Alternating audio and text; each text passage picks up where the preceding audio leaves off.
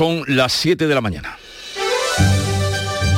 En Canal Sur Radio, La mañana de Andalucía con Jesús Vigorra.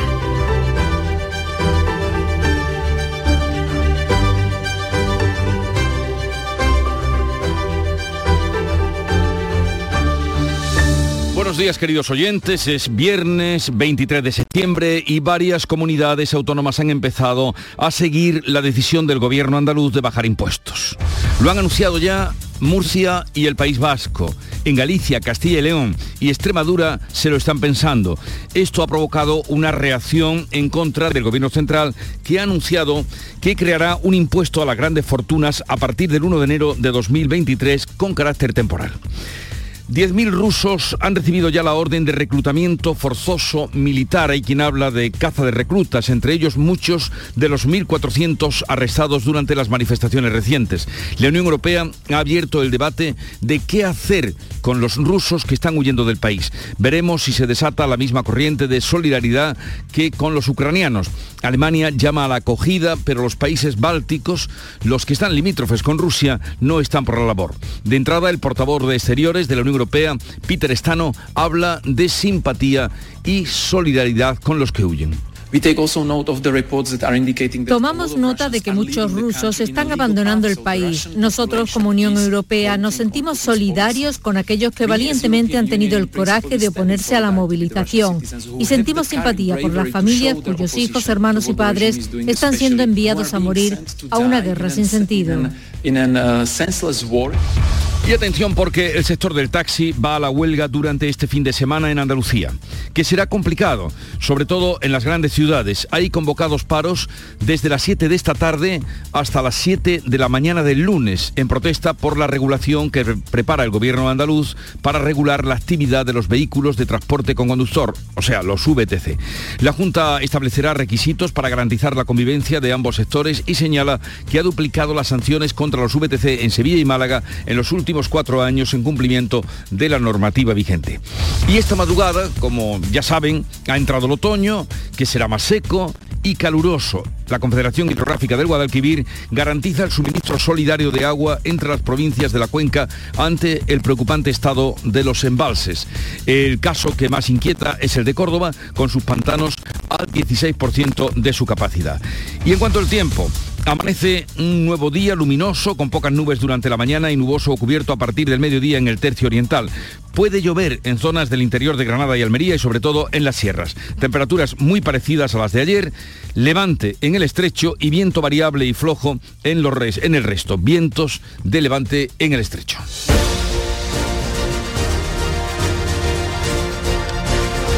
Vamos a conocer ahora con detalle cómo viene el día, qué tiempo tendremos en cada una de las provincias andaluzas, a través de nuestros compañeros en Cádiz, Mónica de Ramón. A esta hora 21 grados en la María de Cádiz se esperan alcanzar los 27, cielos poco nubosos. En Campo de Gibraltar, Ana Torregrosa. Aquí el cielo también prácticamente despejado, a esta hora 20 grados, la máxima prevista 25. Vamos a ver qué día se avecina en Jerez, Pablo Cosano. Pues 18 grados marca el termómetro ahora, 32 de máxima prevista, cielo con algunas nubes. Por Huelva, ¿cómo amanece Sonia Vela? Los cielos por aquí también prácticamente despejados. Llegaremos hoy a los 30 grados de temperatura. A esta hora tenemos 19 en la capital. ¿Y en Córdoba, Ana López? Pues tenemos 22 grados ya a esta hora. Vamos a alcanzar 33 y ninguna nube en el cielo. ¿Y en Sevilla, Pilar González? Tenemos 33 grados de máxima, es lo previsto, ahora 21 en la capital e intervalos de nubes. ¿Cómo amanece en Málaga, Eduardo Ramos? Pues tenemos los cielos con pocas nubes, 20 grados de temperatura en estos momentos una máxima de 25. ¿Y en Jaén, Beatriz Mateas? Tenemos hasta ahora cielos despejados, 19 grados, se esperan máximas de 30. ¿Cómo viene el día por Granada, Noemí Fernández? ¿Qué tal? Buenos días. Pues los cielos prácticamente despejados, 16 grados marca el termómetro a esta hora y llegaremos en la capital hasta los 29. Concluimos en Almería, María Jesús Recio. Apenas hay nubes en el cielo, 21 grados, máxima hoy 26.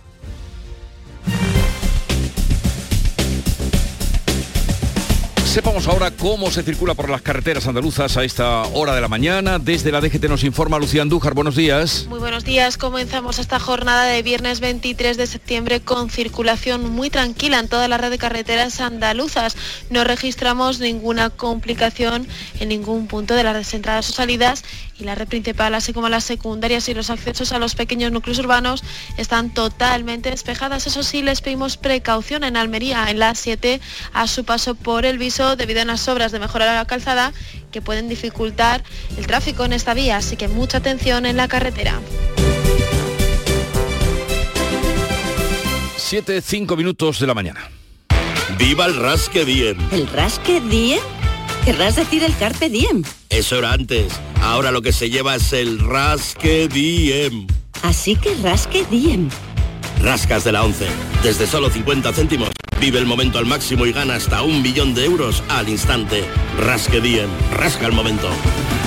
A todos los que jugáis a la 11, bien jugado. Juega responsablemente y solo si eres mayor de edad.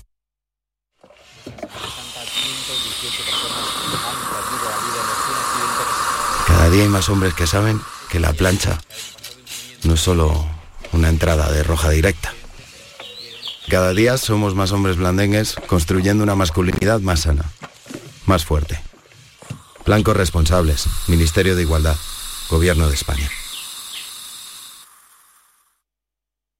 En Canal Sur Radio, la mañana de Andalucía con Jesús Bigorra. Noticias. Vamos a contarles la actualidad de este día. La bajada de impuestos impulsada desde el gobierno andaluz ha arrastrado a hacer lo propio en otras comunidades y ha provocado una reacción en contra del gobierno central que ya ha anunciado un impuesto que va a crear para las grandes fortunas. Manuel Pérez Alcázar. El gobierno de Murcia, del Partido Popular, secunda la deflactación del IRPF y anuncia la supresión del impuesto sobre el patrimonio. Galicia y Castilla y León, también con presidente popular, lo están sopesando como el presidente socialista de Extremadura. Euskadi, donde gobierna el PNV con apoyo de los socialistas, se apunta a deflactar el IRPF. El gobierno central contraataca y anuncia un impuesto a las grandes fortunas a partir del 1 de enero de 2023 con carácter temporal. El presidente de la patronal COE, Antonio Garamendi, rechaza frontalmente la medida. Un error, eh, un error y una equivocación. De hecho, en Europa, eh, en este caso lo que está hablando el impuesto de patrimonio, realmente solo está en España. Por lo tanto, nosotros consideramos un error. Ante estas reacciones, Pedro Sánchez acusa a Andalucía de beneficiar a Madrid con la rebaja fiscal y trata de buscar inversores en Nueva York tras anunciar el impuesto que se va a crear a las grandes fortunas.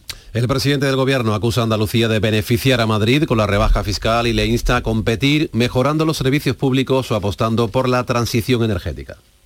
Yo creo que la rebaja fiscal, eh, de repente que han entrado a los territorios, he visto Andalucía, ahora Murcia, ¿realmente a quién beneficia?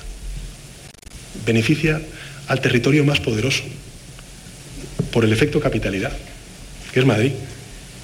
Tras el anuncio del impuesto a las grandes fortunas, que se suma al impuesto a las eléctricas o a la banca, Pedro Sánchez se ha reunido en Nueva York con representantes de grandes fondos de inversión estadounidenses para exponer las oportunidades de inversión en nuestro país.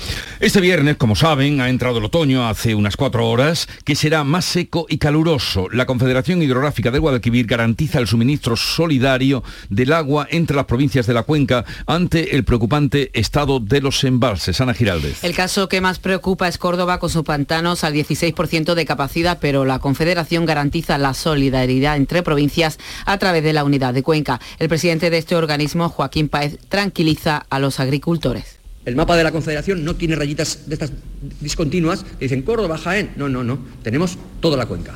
Entonces el agua es de todos y la gestionamos para todos. Da igual que sea el arroz, que el olivar, que los ajos. La gestionamos para todos. También trabaja para clausurar los cinco pozos que abastecen a Matalascañas y al Monte desde Doñana, que están contribuyendo al desecado de la laguna de Santa Olaya. El Ministerio de Agricultura estudia una rebaja de las peonadas necesarias para acceder a la renta agraria en el olivar. Agricultura esperará a conocer las cifras del aforo de este año para tomar decisiones. El sindicatos como UGT ya han pedido eliminar el mínimo de jornales en el olivar teniendo en cuenta la importante bajada de producción que se prevé la próxima campaña por la sequía. Tras apuntar que esa medida no corresponde a su departamento, Luis Planas decía que a la vista del contexto actual se estudiará este asunto. El decreto ley que yo llevé al Consejo de Ministros en materia de sequía ya en el mes de marzo, el decreto 4 barra 2022, redujimos de 30 a 20 el número de jornadas para, para la percepción del subsidio agrario. Pero evidentemente hay que revisarlo a la vista del contexto actual, sin duda examinaremos. Bueno, y hablando de trabajo, el efecto de la reforma laboral se diluye, empieza a disolverse, los contratos temporales han aumentado solo nueve puntos desde el mes de abril. Aunque se sitúan en niveles muy lejos a los anteriores a la ley, el número de contratos temporales alcanza ya el 61%, según datos del Observatorio Trimestral del Mercado de Trabajo. La tendencia es constante en los últimos meses y se une a que la afiliación indefinida se ha frenado los últimos meses también, especialmente en la modalidad de fijo discontinuo. Y hablamos ahora de Rusia, que ha comenzado ya el reclutamiento masivo, la caza del recluta le llaman, está captando hombres en estaciones de metro, en estaciones de autobuses. La Unión Europea se prepara ante la avalancha de refugiados que huyen de ese reclutamiento. Hoy comienza el referéndum en territorios del Donbass sobre la anexión a Rusia. 10.000 rusos han recibido ya la orden de reclutamiento forzoso, incluso los estudiantes, pese a que el Kremlin dijo que no serían movilizados. La Unión Europea ha abierto el debate de qué hacer con los miles de refugiados rusos que están huyendo del, reclutamiento. Alemania llama a la acogida, pero los países bálticos, los limítrofes con Rusia, no están por la labor. De entrada, el portavoz de Exteriores de la Unión Europea, Peter habla de simpatía y solidaridad. Tomamos nota de que muchos rusos están abandonando el país. Nosotros, como Unión Europea, nos sentimos solidarios con aquellos que valientemente han tenido el coraje de oponerse a la movilización y sentimos simpatía por las familias cuyos hijos, hermanos y padres están siendo enviados a morir a una guerra sin sentido. Entre hoy y el martes Rusia va a celebrar referendos en las zonas ocupadas de Ucrania. Pues desde Nueva York, Pedro Sánchez condena los movimientos de Rusia ante la Asamblea de Naciones Unidas, pero en cambio el presidente esquivó los temas espinosos en su discurso. Pedro Sánchez eh, condena los últimos movimientos de Putin y los referendos en el Donbass. En la casi obligada mención al Sáhara Occidental, ha defendido una solución política sin mencionar el giro de su gobierno que apoya ahora el plan marroquí. Asegura que se trabaja en la futura relación entre la Unión Europea, España y el Peñón para lograr un área de convivencia próspera. Vamos ahora a asuntos sanitarios que a todos nos ocupan y preocupan. Andalucía será la primera comunidad en vacunar contra el COVID a los niños desde los seis meses. El presidente de la Junta, Juanma Moreno, anuncia que la vacunación de la cuarta dosis comenzará el próximo 3 de octubre, al mismo tiempo que la de la gripe. Tendrán por primera vez protección contra el COVID la población desde los seis meses a los cinco años.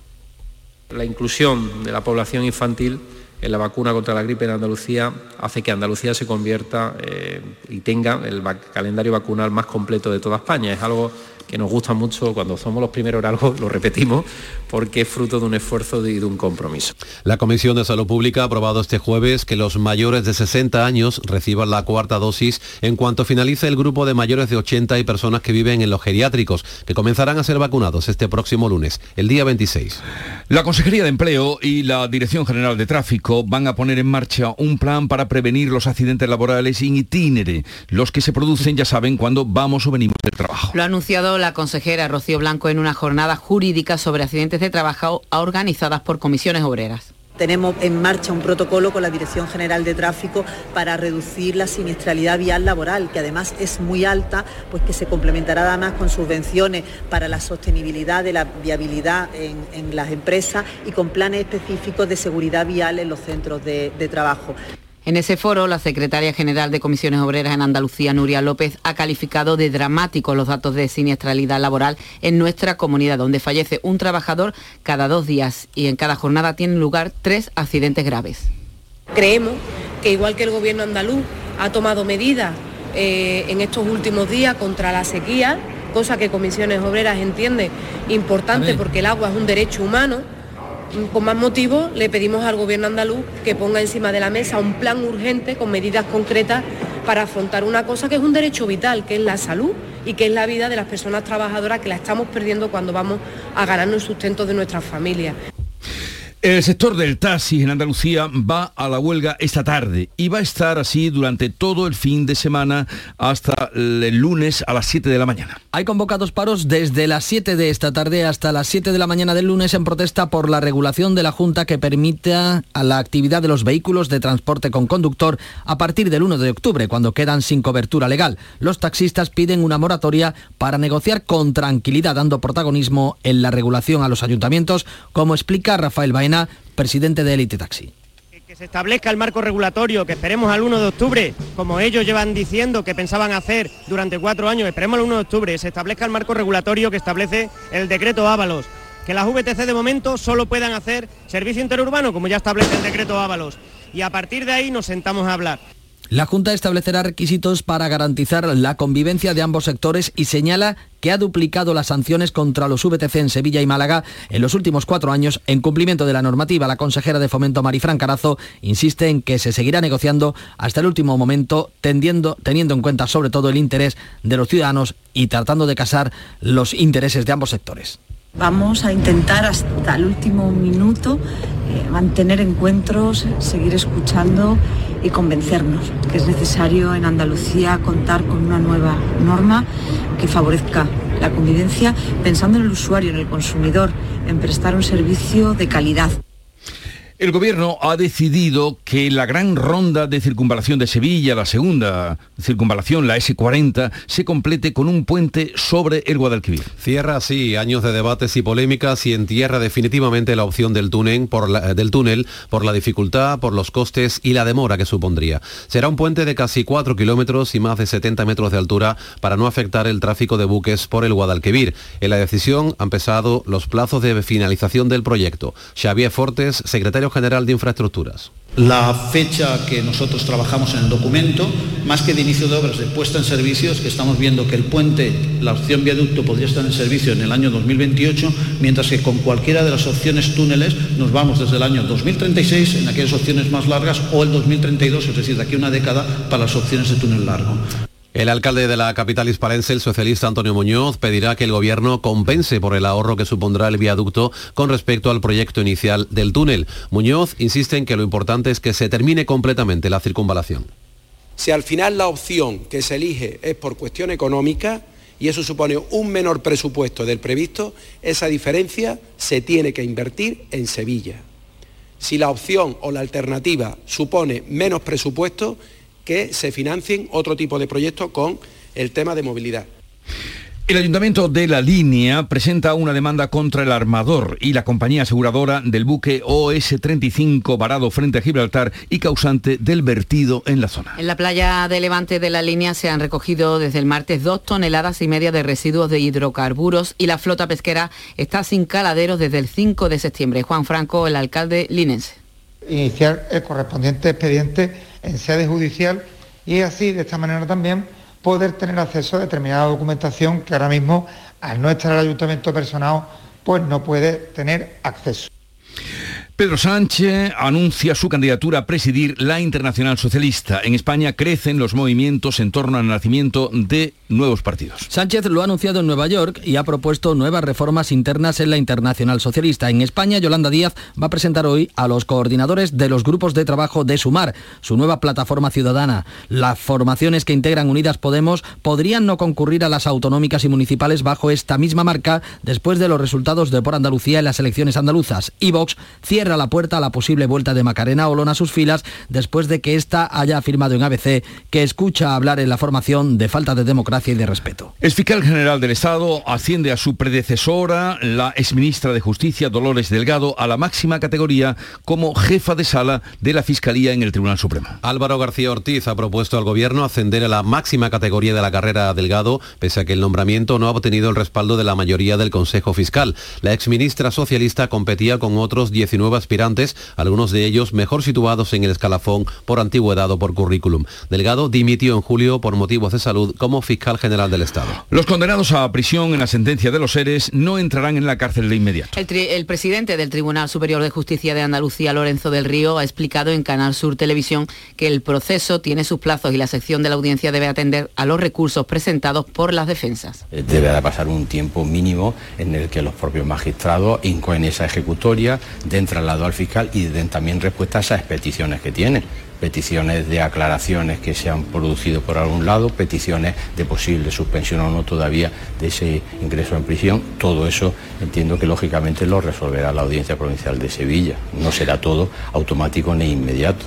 La poeta almeriense, afincada en Málaga, Aurora Luque, ha sido galardonada por el Ministerio de Cultura con el Premio Nacional de Poesía 2022 por su poemario Un número finito de veranos. En esta semana ha habido dos premios nacionales de cultura para Andalucía y para Málaga en concreto, porque también ha sido premiado en las artes eh, plásticas el creador Rogelio López Cuenca. La mañana de Andalucía.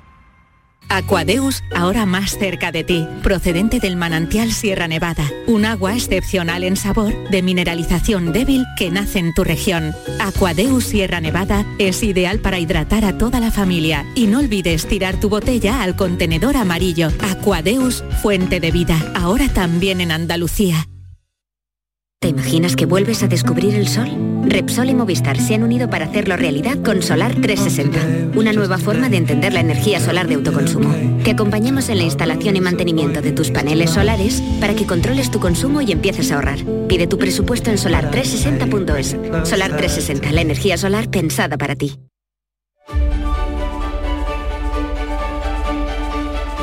Lo más importante de los contenidos de la prensa, hoy, como cada día, a esta hora, con Paco Reyero. Buenos días.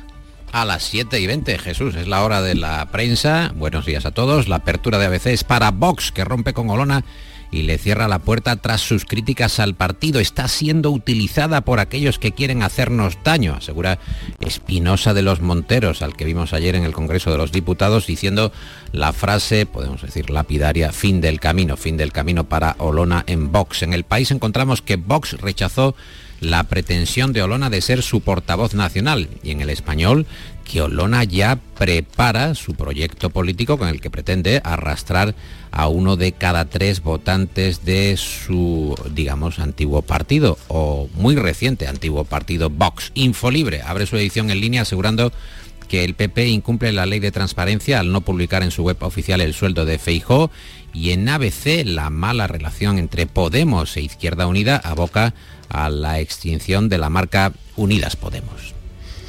Y Putin, y Putin, como no, que en su operación de movilización de reservistas va a la caza de reclutas en plena calle y hasta en las salidas del metro.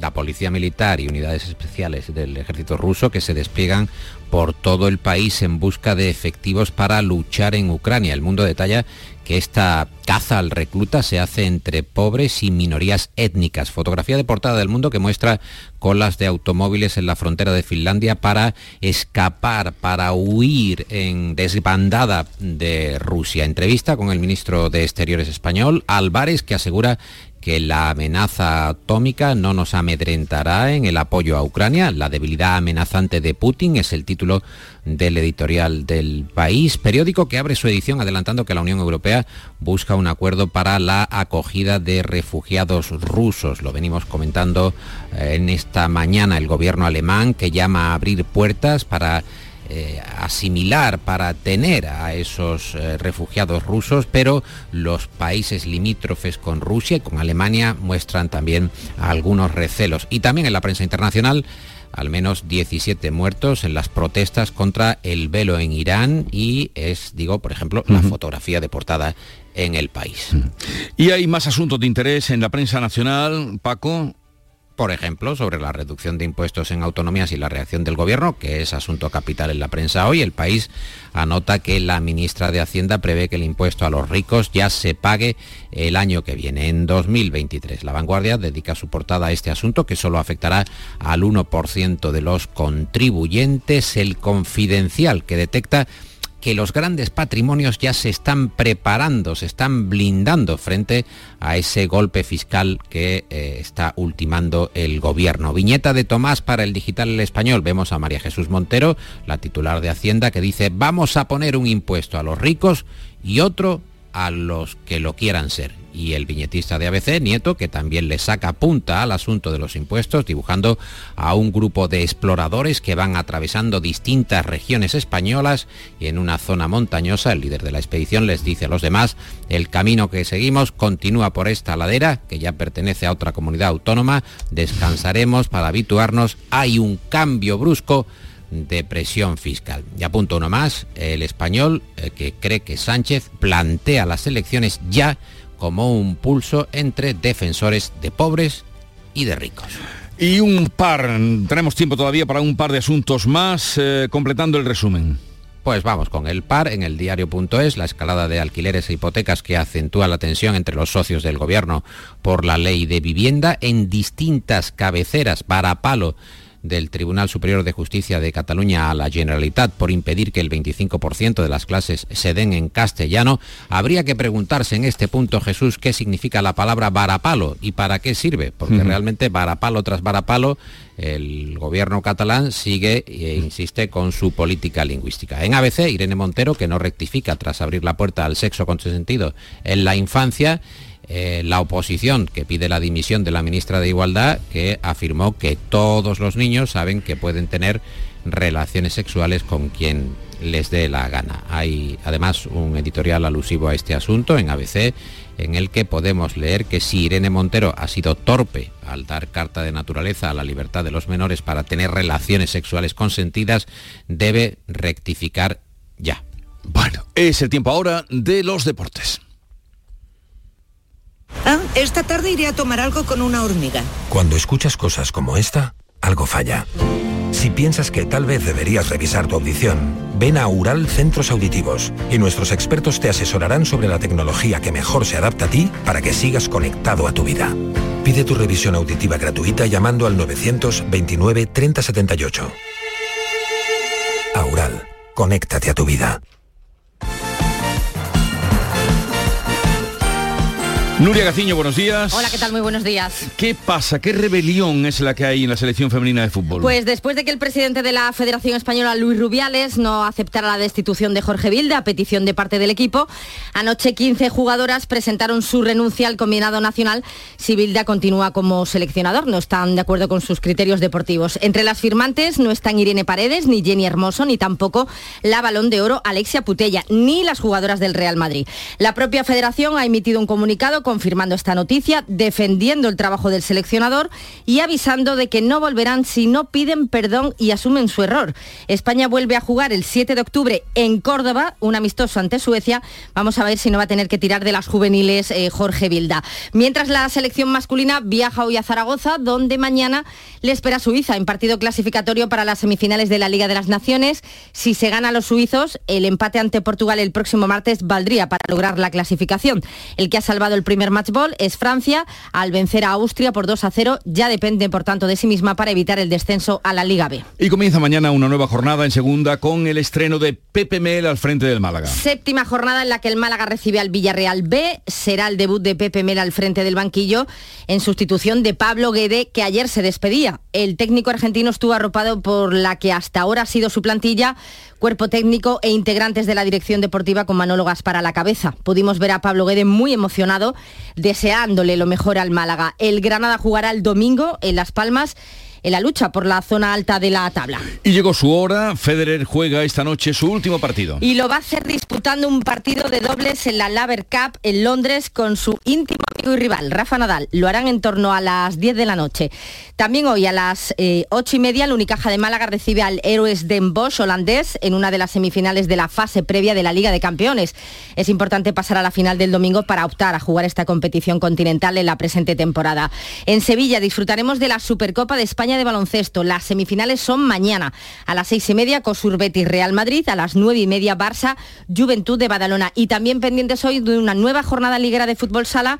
A las ocho, Betis Quesos el Hidalgo Manzanares. Ocho y media, Barcelona Córdoba Patrimonio. Nueve y media, El Pozo Murcia Besóquer Humantequera. Y a las nueve y media también, Jaén Paraíso Interior Industrias Santa Coloma.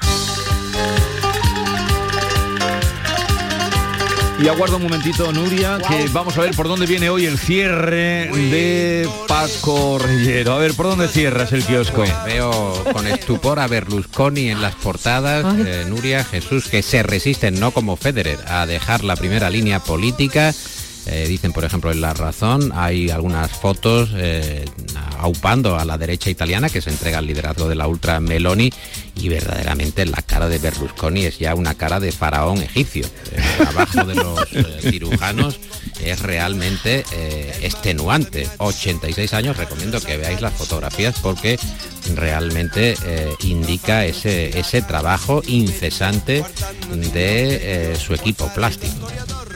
Sí, la, la, la, tríada está hoy en todos los periódicos italianos, mm, bueno, también se ven algunos nacionales, Meloni, Salvini y Berlusconi. ¡Qué tríada!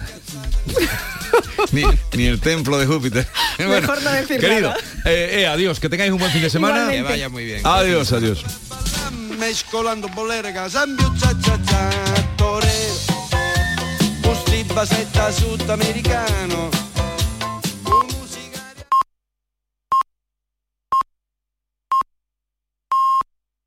Andalucía son las siete y media de la mañana. En Canal Sur Radio, La mañana de Andalucía con Jesús Vigorra. Y a esta hora damos cuenta en titulares de las noticias más destacadas que les vamos a resumir con Ana Giraldez. Varias comunidades han comenzado a imitar a Andalucía en la bajada de impuestos, mientras que el gobierno central anuncia un impuesto a las grandes fortunas. El gobierno de Murcia del PP secunda la deflatación del IRPF y anuncia la supresión del impuesto sobre el patrimonio. Galicia y Castilla-León, también del PP, lo están sopesando como el presidente socialista en Extremadura. Euskadi se apunta también a deflatar el IRPF. Desde esta madrugada ya estamos en otoño, que será más seco y caluroso. La Confederación Hidrográfica del Guadalquivir garantiza el suministro solidario de agua entre las provincias de la cuenca ante el preocupante estado de los embalses. El caso que más preocupa es Córdoba, con sus pantanos al 16% de capacidad. El Ministerio de Agricultura estudia una rebaja de las peonadas necesarias para acceder a la renta agraria en el olivar. Sindicatos como UGT ya han pedido eliminar el mínimo de jornales teniendo en cuenta la importante bajada de producción que se prevé la próxima campaña por la sequía. El efecto de la reforma laboral empieza a disolverse. Los contratos temporales han aumentado solo 9 puntos desde el mes de abril. Suponen ya el 61% según los datos del Observatorio Trimestral de Mercado de Trabajo. La tendencia es constante en los últimos meses y se une a que la afiliación indefinida se ha frenado también en los últimos meses. 10.000 rusos han recibido ya la orden de reclutamiento militar forzoso, entre ellos muchos de los 1.400 arrestados durante las manifestaciones recientes. Putin ha empezado a llamar a estudiantes, aunque aseguró que no serían movilizados. La Unión Europea ha abierto el debate de qué hacer con los rusos que están huyendo del país. Alemania llama a la acogida, pero los países bálticos, los limítrofes con Rusia, no están por la labor. 7.32 minutos de la mañana, recordemos cómo viene el tiempo para hoy. Hoy cielos poco nubosos en general, intervalos de nubes bajas y brumas en los litorales, sin descartar niebla, nubosidad de evolución diurna en el tercio oriental y sierras del resto, sin descartar chubascos, también a partir del mediodía. Las temperaturas con ligeros cambios, hoy las máximas las tenemos de 33 grados en Córdoba y Sevilla, 30 grados en Jaén, 29 en Granada, 27 grados en Almería, Cádiz y Huelva y 25 grados en Málaga. Enseguida vamos a contarles las claves económicas del día con Paco Vocero. Agricultor, todo sube. Luz, gas, combustible, alimentos. En Fertinagro estamos a tu lado. Ahora te subvencionamos el abonado de fondo de tu cereal con los mejores productos de siempre, al mejor coste que nunca. Por solo 80 euros por hectárea, la mitad que te costaría un fertilizante tradicional te llevas. Rizotech, el abono microgranulado con aminoácidos de aplicación ultralocalizada junto a la semilla para una mejor implantación y enraizamiento del cereal. Y nuestro germinador azón, el bioestimulante que aumenta el porcentaje de nascencia de tus semillas y fija nitrógeno. Con más plantas nacidas y más vigorosas te aseguras el inicio de una gran cosecha. Todo al mejor coste que nunca. Con Fertinagro Biotech a miles de agricultores siempre les salen las cuentas. Ahora más que nunca descubre las posibilidades que la tarjeta de crédito Cajamar tiene para ti. Puedes aplazar compras, máxima seguridad en compras online y además la llevas puesta en el móvil. Para más información visita nuestra web. Cajamar. Distintos desde siempre.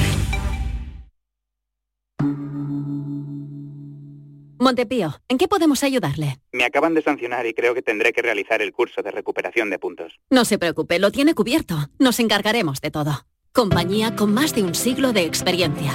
Visite montepíoconductores.com. Montepío, lo tiene cubierto. Las claves económicas con Paco Vocero. Paco, buenos días. Buenos días, Jesús. Pues llegamos a viernes, cerramos una nueva semana con claves importantes en la economía que se mantendrán también hoy, así es que te escuchamos. Pues mira, así es, cerramos una semana, la penúltima de septiembre, y ya entramos en otoño y como ya es habitual, compleja en cuanto al escenario económico, donde hemos tenido nuevas variables. Han comenzado por los impuestos, han seguido por la subida de los tipos de interés oficiales en varios países, en Estados Unidos, Inglaterra, Suecia y Suiza, con alzas casi históricas en todos ellos. Aunque mira un detalle, en Asia está siendo al contrario.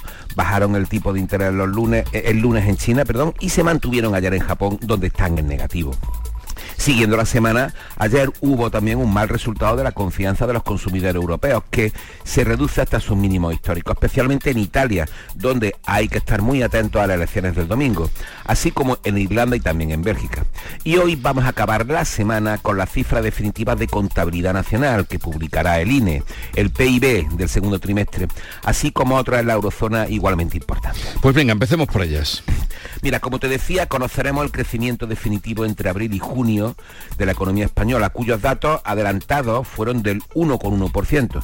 Ya veremos si hay alguna corrección eh, o no por parte del INE, algún ajuste final que en todo caso sería de alguna décima. Y después tendremos una amplia serie de indicadores adelantados ya de septiembre de la, industria y los servicios en la eurozona, lo que siempre conocemos por PMI. Los nuestros tendrán que, tendrán que esperar algunos días, pero conociendo los europeos que sí se van a desagregar en el caso de Alemania, Francia y Reino Unido, vamos a tener una idea bastante aproximada de la evolución de estos dos sectores, tras conocer, por ejemplo, ayer que las ventas de ambos en un último mes bastante positivo, en julio desencadenaron, encadenaron, perdón, 17 meses de subidas consecutivas. ¿Y alguna clave más para hoy? Pues mira, sí, también el Banco de España eh, va a publicar una batería de datos entre los que destacan los créditos y depósitos bancarios por provincia y comunidades autónomas, así como el nivel de la morosidad en julio. Son datos importantes para conocer cuánto tenemos y cuánto debemos en las ocho provincias andaluzas. Pues sí, bien, y ya que estamos así, la previsión para la semana, ¿cuál es? Pues mira, esta previsión le ha correspondido esta vez a Deutsche Bank, que también se apunta a renovar sus previsiones con un escenario más pesimista del que preveía hace mm, apenas mes y medio. Está en la línea de ver cómo el deterioro económico es más rápido de lo que se suponía y augura que la recesión sería general en todos los países de la zona euro en mayor o menor medida el año que viene. Alemania e Italia serían los países más afectados, mientras que nosotros, Portugal y Francia, resistiremos mejor la crisis por una menor dependencia energética de Rusia. En nuestro caso particular, el Banco Alemán cree que la inflación va a afectar con dureza al consumo y concluye que frente a las crisis anteriores, en España la inversión pública debería apoyar materialmente la inversión total, la de las empresas y otros agentes en la economía el año próximo.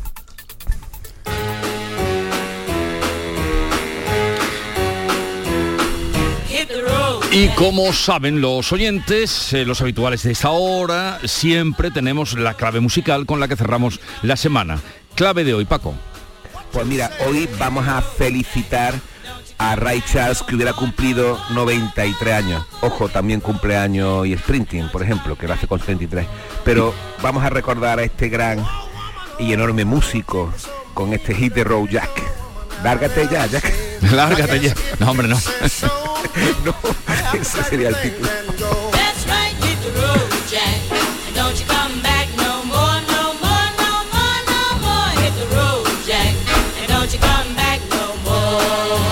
What you say? Hit the road, Jack, and don't you come back no more, no more, no more, no more. Hit the road, Jack, and don't you come back no more. Now, baby, listen, baby, don't you treat me this away, cause I'll be back on my feet someday. Don't care if you do, cause it's understood. You ain't got no money, you just ain't no good. Well, I guess if you say so, I'll have to pack my things and go. That's right, hit the road, Jack. And don't you come back no more, no more, no more, no more. Hit the road, Jack. And don't you come back. Puede cumplir años. Mm, eh, Ray Charles, pero su música no pasa, desde luego, no envejece. Absolutamente. Eh, lárgate ya, con todo el cariño. Título de la canción. Coge la puerta y vete. y que tenga, que tenga un buen fin de semana. Un buen fin de semana. Disfrútalo, venga. Adiós, Paco. Paco Cero.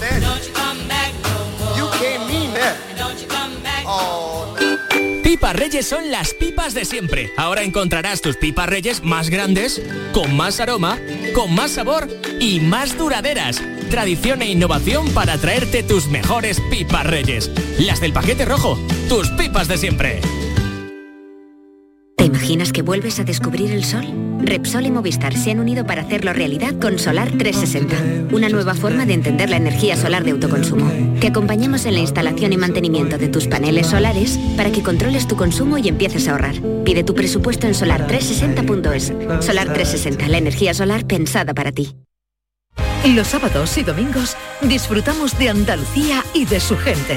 Contigo, en Gente de Andalucía, con Pepe da Rosa. Tradición, cultura, patrimonio, fiestas, historia, música, humor, gastronomía, pero sobre todo mucha gente de Andalucía.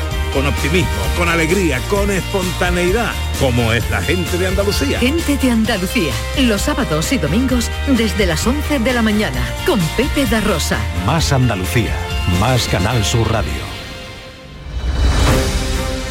Vamos a contarles ahora otras noticias de Andalucía, por ejemplo, suspendidas las clases en el Colegio de las Esclavas de Cádiz tras el derrumbe de ayer, habrán visto las imágenes, del techo de la capilla. Mónica de Ramón, buenos días. ¿Qué tal? Buenos días. Los trabajos de demolición de la fachada del templo van a continuar hoy porque no ha sido posible acabarlos en las últimas horas. La dirección del colegio ha decidido suspender las clases mientras se desarrollan estas labores. Se retomarán el lunes. El hundimiento del techo de la capilla no produjo daños personales, solo ha habido que desalojar a las monjas que residen en el edificio anexo. El tráfico va a quedar cortado en el carril más próximo al colegio ubicado en la avenida principal de la capital gaditana. En Huelva se teme por la vida de un joven que este pasado jueves resultaba herido en una pelea, informa Sonia Vela. Buenos días. La víctima tiene varias heridas, una de ellas en la cabeza, donde le golpearon con un ladrillo o con una piedra. La pelea se produjo a primera hora de la mañana en plena calle y en ella participaban varias personas. La policía horas después tomaba declaración a algunos de los implicados, a los que identificaron por las imágenes grabadas por varios testigos. Estamos a la espera de conocer las novedades del estado en el que se encuentra el herido, que fue hospitalizado en el Juan Ramón Jiménez en la unidad de cuidados intensivos. En el pueblo de Setenir de las Rodegas se recuperan hoy de las inundaciones causadas por una tromba de agua caída ayer. El pasado marzo ocurrió un episodio similar que ocasionó graves destrozos. Pablo Cosano. Hola, ¿qué tal? Un fuerte aguacero volvió a convertir ayer por la tarde las calles de Setenil en auténticos ríos por donde bajaron flotando diferentes enseres. Los más peligrosos fueron contenedores de basuras que fueron golpeando muros y vehículos al deslizarse por las empinadas cuestas de este pueblo de la Sierra de Cádiz. Bomberos y agentes de la Guardia Civil tuvieron que intervenir y hay que recordar que el pasado mes de marzo otra tromba de agua dejó graves destrozos, lo que llevó al ayuntamiento a solicitar la declaración de zona catastrófica. Se derrumbaron incluso algunos muros de casas. El alcalde del municipio, Rafael Vargas, ha denunciado que la Junta no ha cometido todavía las actuaciones a las que se comprometió tras las últimas inundaciones. En Granada, 47 personas de origen magrebí han sido rescatadas por salvamento marítimo. Viajaban en tres infraembarcaciones. Hay tres mujeres y ocho menores, pero llegaron al mediodía al puerto de Motril. Noemí Fernández. Muy buenos días, pues son en total 47 personas de origen magrebí, entre ellos tres mujeres y ocho menores, dos de corta edad, que navegaban en tres infraembarcaciones que fueron avistadas en las cercanías de la costa de Granada. Según ha informado Salvamento Marítimo, fueron avistadas entre 5 y 15 millas al sur de Motril. Han recibido ya una primera asistencia humanitaria por parte de Cruz Roja y han pasado a disposición de la Policía Nacional en el centro de acogida del que disponen en el puerto de Motril. Los sindicatos mayoritarios en el sector de prisiones, ACAIP, UGT y CESIP, comisiones obreras, no acudirán hoy en Córdoba a los actos conmemorativos de la festividad de la Merced, en los que el ministro del Interior, Fernando Grande Marlasca, entregará las condecoraciones con motivo del Día de la Patrona. ¿Por qué, Ana López? Buenos días, Jesús. Según los sindicatos, el Ministerio ha incumplido todos los compromisos para mejorar la situación de las prisiones y denuncian la falta de negociación de las mejoras económicas y laborales. ACAIP UGT incluso se concentrará en la entrada del Centro Penitenciario de Córdoba, elegido este año para celebrar el acto. El ministro del Interior, Grande Marlasca, estará acompañado por el secretario de Estado de Seguridad, Rafael Pérez, y por el secretario general de Instituciones Penitenciarias, Ángel Luis Ortiz.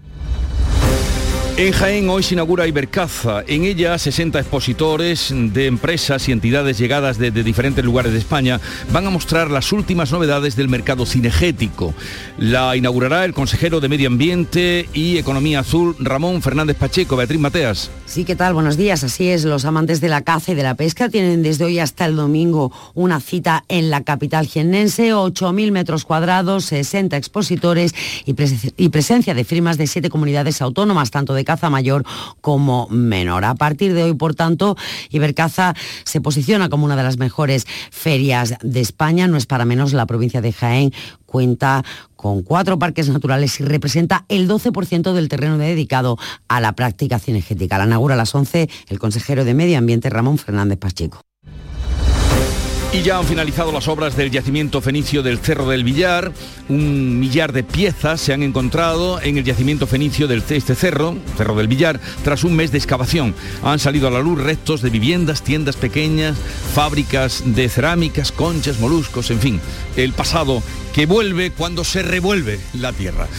Llegamos ya a las 7.45, 8 menos cuarto de la mañana, tiempo ahora para la información local. Atentos. En la mañana de Andalucía de Canal Sur Radio, las noticias de Sevilla. Con Pilar González.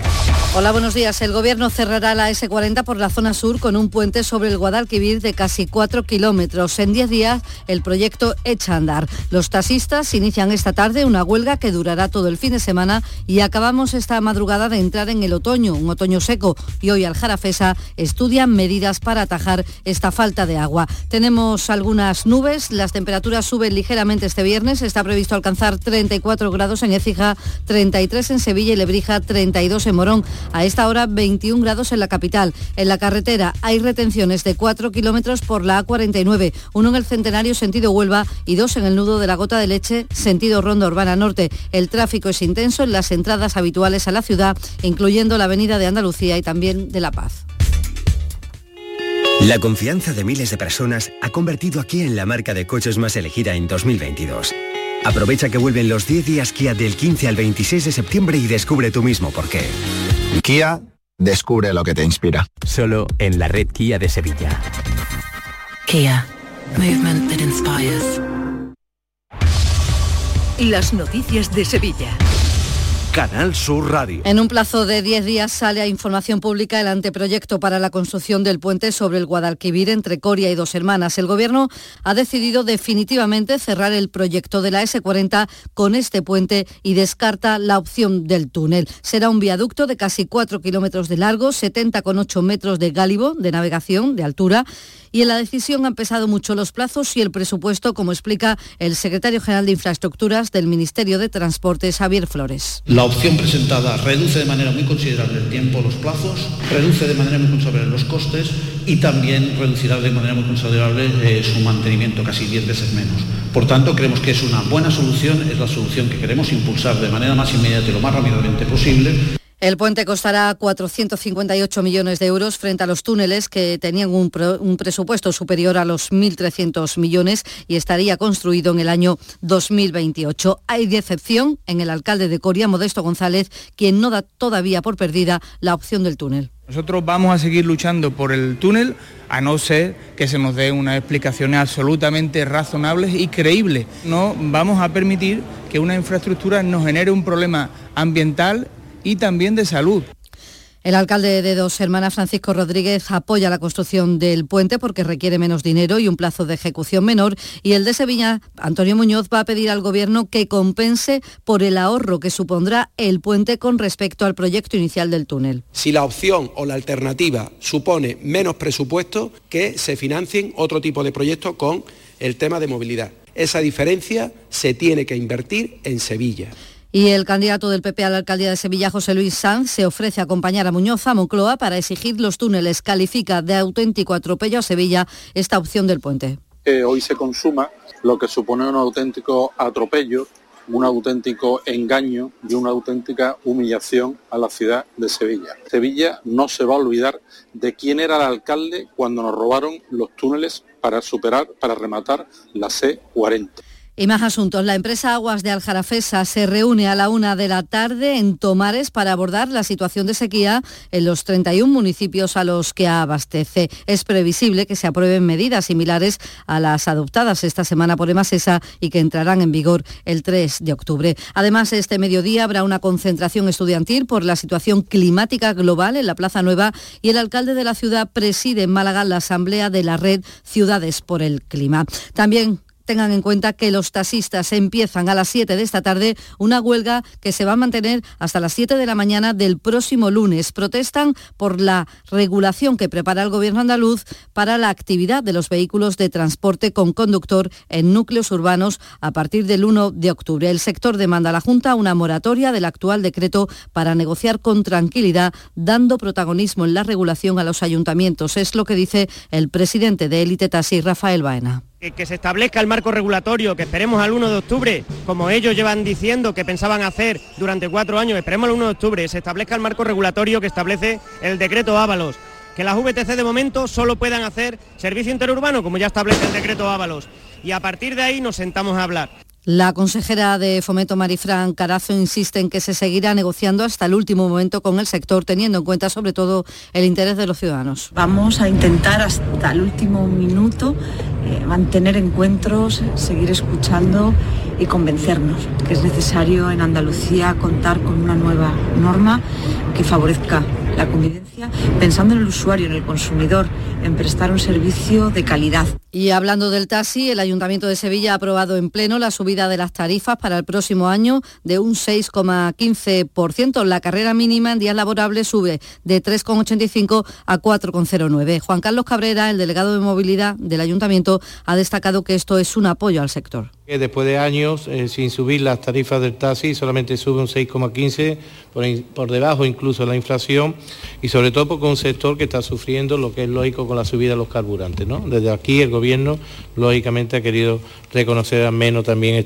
estos elementos. Nada más. El Pleno ha aprobado también el avance de una modificación del PGO para instalar la pasarela peatonal entre los puentes de San Telmo y Los Remedios y también ha salido adelante una propuesta para impulsar el abono único de transporte en toda la provincia de Sevilla. En este Pleno el alcalde ha dicho que no descarta que el consistorio se pueda hacer cargo del ficus de San Jacinto en Triana de manera permanente. Son las 7 de la mañana y 51 minutos. Queremos seguir dándole alas a tu negocio. Por eso, en Caja Rural del Sur trabajamos día a día para que tu negocio no tenga fronteras. Ponemos a tu disposición expertos en negocio internacional que te darán respuesta inmediata, siempre que lo necesites. Caja Rural del Sur. Formamos parte de ti. Apunta, tú y yo, viernes 23 y sábado 24 de septiembre, maratón de videojuegos. ¿Cómo? ¿Qué? Sí, sí, lo que oyes. En el centro comercial Los Alcores, con más de 10 puestos para jugar a FIFA, Fortnite, Dancer, realidad virtual y PS4. Y además habrá torneos y premios. No nos lo podemos perder. Autovía A92, salida 7 en Alcalá de Guadaira. Centro comercial Los Alcores, mucho donde disfrutar. En Canal Sur Radio, las noticias de Sevilla. El sector de la seguridad privada se concentra esta mañana en Torre Triana, convocados por los sindicatos para denunciar el bloqueo de la negociación del convenio con la patronal, que según los sindicatos se opone a cualquier incremento salarial y ha rechazado cualquier avance en la mejora de las condiciones laborales del colectivo. También les contamos que la Guardia Civil ha detenido en Gerena a un vecino de este pueblo por agredir a su pareja en una discusión.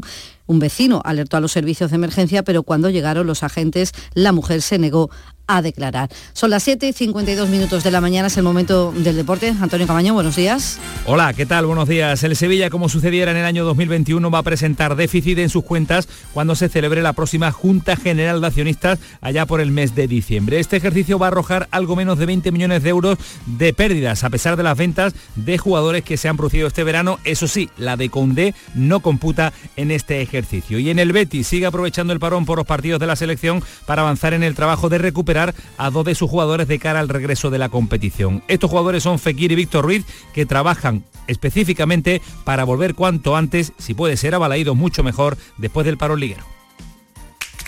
Y en la Bienal de Flamenco, López de Vegas se incorpora este viernes como escenario de los espectáculos. Carlos López.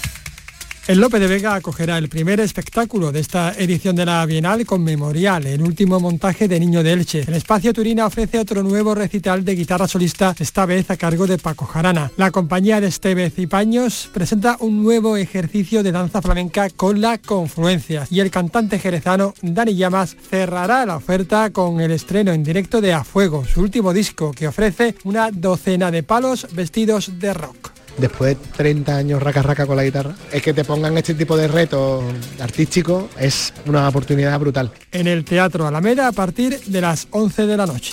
Además, hoy comienza una nueva edición del Festival de las Naciones. Más de 50 países se presentan este año en el Prado de San Sebastián con un protagonismo especial para Bulgaria. Hasta el 30 de octubre van a pasar por los escenarios 90 artistas, entre ellos María del Monte, Falete y Natalia. Les contamos también que la cantante estadounidense Becky G ha cancelado el concierto previsto en el Icónica Fest, mientras que hoy actúa allí Culture Club. Pero hay más citas musicales. Por ejemplo, en el Castillo de Alcalá de Guadaira hay música de los 80 a lo largo del fin de semana. Hoy, por ejemplo, OBK, La Frontera o La Guardia.